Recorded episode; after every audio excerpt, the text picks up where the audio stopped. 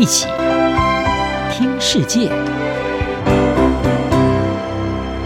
欢迎来到一起听世界，请听一下中央广播电台的国际专题报道。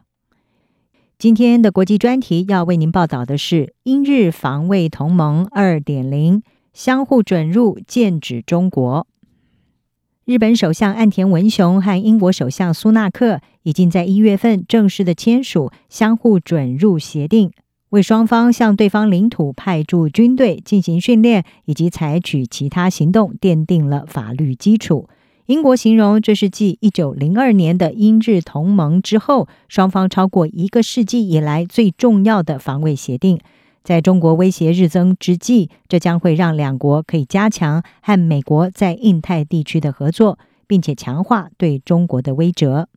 事实上，在和英国正式签署相互准入协定之外，另外一个和日本签有这一项协定的国家是同属印太地区的澳洲。二零二二年一月所敲定的日澳协定，是一九六零年签署驻日美军地位协定以来，日本第一份允许外国军队出现在本土的协定。而随着中国军事扩张和霸权主义威胁日增，日本希望借此能够强化防卫合作，大幅提高核阻力，进而让整个亚太地区受惠。虽然日本战后的和平主义宪法规定军事能力只能够限于防御措施，但是来自中国的压力与日俱增，包括军事演习和船只频繁出现在和日本有争议的岛屿周边，还有俄罗斯入侵乌克兰，再加上北韩频频发射飞弹，地缘政治紧张局势的急迫性，让日本寻求要全面的改革它的国防和安全战略。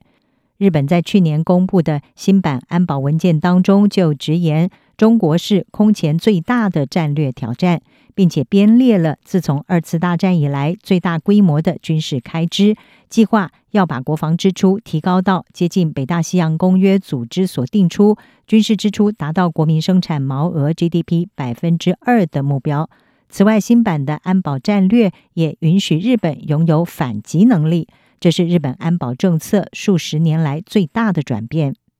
日本也表明将会透过和志同道合国家合作来因应这些挑战，而签署相互准入协定正是做法之一。在目前情势之下，岸田文雄是以日澳模式作为范本，把英国纳入行列。正是因为英国也正在强化抗中路线，使得双方是一拍即合。苏纳克他是说，英中关系的黄金年代已经过去了。中国对英国的价值观和利益构成了体制性挑战，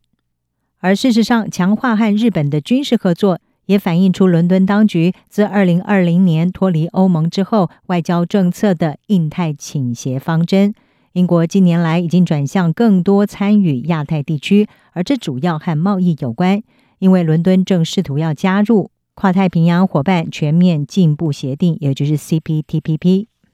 不过，强化国防关系也是英国亚太倾斜政策的一部分。除了两艘巡逻舰已经在二零二一年九月常驻亚太之外，英国也和美国合作，协助澳洲取得核动力潜艇的能力，形成英美澳安全伙伴关系，也就是 AUKUS。此外，英国陆军去年也和日本的陆上自卫队举行了警戒岛屿二十二联合演习。事实上，日本和英国近年来在安全事务合作上是大有进展。去年十二月，英国、日本和意大利宣布会透过全球空战计划共同打造第六代逆踪战机，这也是日本首度和美国以外的国家进行大型的国防工业合作。另外，东京和伦敦也签署了数位伙伴关系协议，强化双方在半导体研发和技术交换，还有网络安全、人工智慧等等领域的合作。华府智库美国企业研究所的专家库伯，他是说，亚洲联盟数十年来一直是透过美国以所谓的辐射式网络模式彼此联系，而如今包括日本、英国和澳洲在内的美国盟友本身也扮演着枢纽角色。这可能是对中国威胁加剧，还有对美国可靠性日益忧心的反应之一。美国智库战略及国际研究中心的专家约翰史东他说：“相互准入协定是重要的一步，凸显出日本正努力实现和美国盟友的安全关系多元化。但是他认为，日本目前正考虑的和菲律宾要达成类似的协议，可能是更为重要。约翰·史东他说：“日菲相互准入，在战略上会更具有意义。尽管这项谈判可能需要时间，但是呢，他说东京和马尼拉加强防卫合作的可能性，会向中国发出讯息，显示美国联盟正在强化凝聚、收紧这个地区的网络。”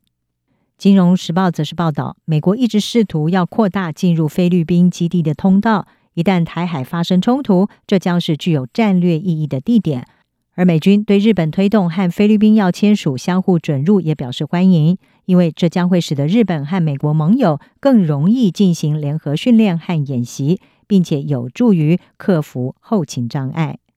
华府希望能够强化和盟友的军事合作与互通性，一旦与中国发生战事，这将会发挥至关重要的作用。